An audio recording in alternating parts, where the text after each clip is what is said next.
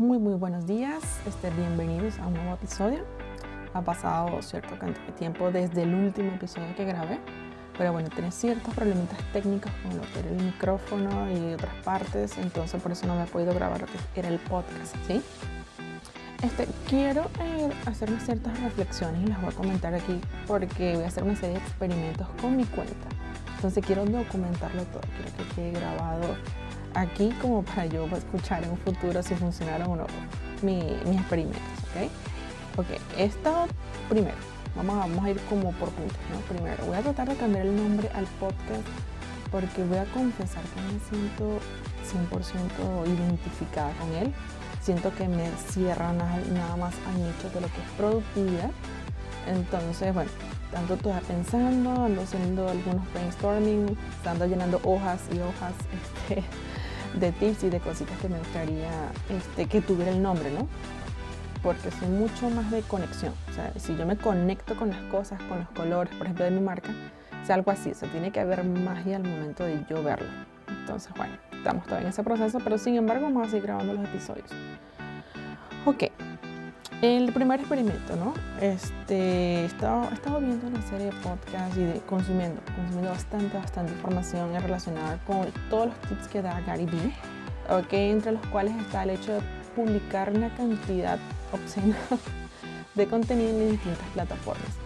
Es ciertamente difícil producir tanto contenido, sobre todo cuando eres tú nada más quien lo produce.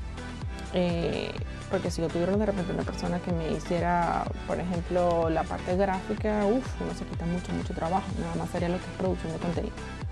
Pero no, como uno mismo es el que los produce, uno mismo es el que lo edita, uno mismo es el que diseña las miniaturas para que en las redes, lo sube, lo programa, los tapping, o sea, son muchas cosas, ¿sí? Las cuales están en medio de lo que es nuestro, este proceso de lo que es producción de contenido.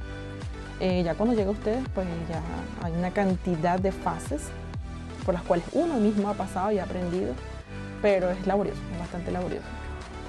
Yo siento que la parte que más me toma tiempo es la parte de copywriting. Uf, Dios mío, porque yo voy, ve, ve más o menos mi proceso de contenido. Mi proceso de creación va desde la creación de un blog, perdón, de un artículo para el blog. Luego de allí, lo que hago lo que llama repurpose, que sería este, ese mismo contenido, colocarlo en las distintas plataformas, ¿sí? Entonces de allí puedo grabar un podcast, de allí puedo grabar un video en YouTube. Luego ese contenido lo subo a las distintas plataformas. Luego de allí va a un Reels, va a un TikTok, va a un, post en Instagram, va a un post este, independiente en Facebook, al grupo. O sea, es decir, es bastante, bastante contenido. Sin embargo, eh, Gary Vee comenta aquí que estar en todas las plataformas es verdad, sobre todo cuando uno es nuevo, ¿ok? Nadie te conoce. Entonces, mientras más plataformas estés, pues mucho mejor. Él recomienda publicar en plataformas como Quora y Reddit. Sí, es decir, eh, allí va muchas personas, yo más o menos estoy investigando de qué trata, ¿no? Este, preguntando dudas, mira, haciendo preguntas, etcétera, etcétera, ¿no? Entonces, si tú de repente empiezas a comentar, te tomas, no sé, 15 minutos al día para responder, pues puedes llegar a posicionarte como referente en cierto sector, de acuerdo al tuyo, ¿no? Y allí puedes empezar a hacer más visible, que es lo que básicamente quieres al principio de cualquier cuenta de Instagram. Ok, entonces, mi, he establecido metas, ¿verdad? Metas eh, cortas. Voy a tratar de que sean cortas. La primera sería los mil suscriptores a través del email, ¿ok? Para eso voy a hacer dos experimentos, ¿ok? El experimento uno lo voy a, hacer, lo voy a hacer a través de un funnel de venta. Bueno, un funnel, perdón, de, de captación de lead, leads, ¿sí? Con un lead magnet. Les haré saber bajo este medio cuál va a ser el lead magnet, es decir, el freebie que voy a entregar a cambio del email de cada uno de ustedes. ok, el experimento número dos, publicaciones diarias en todas las plataformas. Es algo que sé que me va a costar, pero generalmente me toma dos días hacer lo que es la producción del contenido de un mes eh, para tres plataformas. Entonces vamos a ver cómo, cómo tomo. Yo diría que con una semana me tomaría como que hacer todo, todo completo de un mes en todas, todas las plataformas. Este, voy a establecer cuáles son los KPIs, es decir, lo que quiero medir antes y después para ver qué me funciona y qué no. Ahora, yo no sé si es mi idea, pero he estado observando muchas cosas ¿no? en, la red social, en las redes sociales.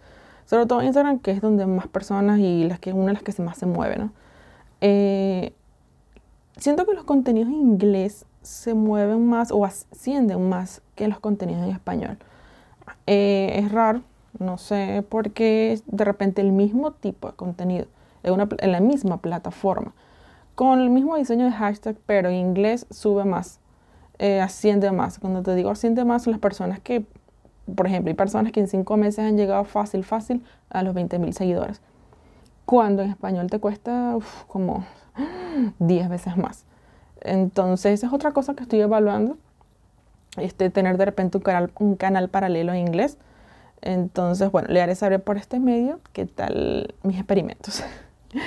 bueno, por lo pronto, quedamos hasta allí. Este, en el próximo episodio les voy a contar cuáles son los KPIs que voy a evaluar en cada uno de los experimentos y el inicio, es decir, cómo empiezo. Vamos a medir inicial y vamos a ir final. Y así ustedes pueden ver si pueden aplicar la misma estrategia.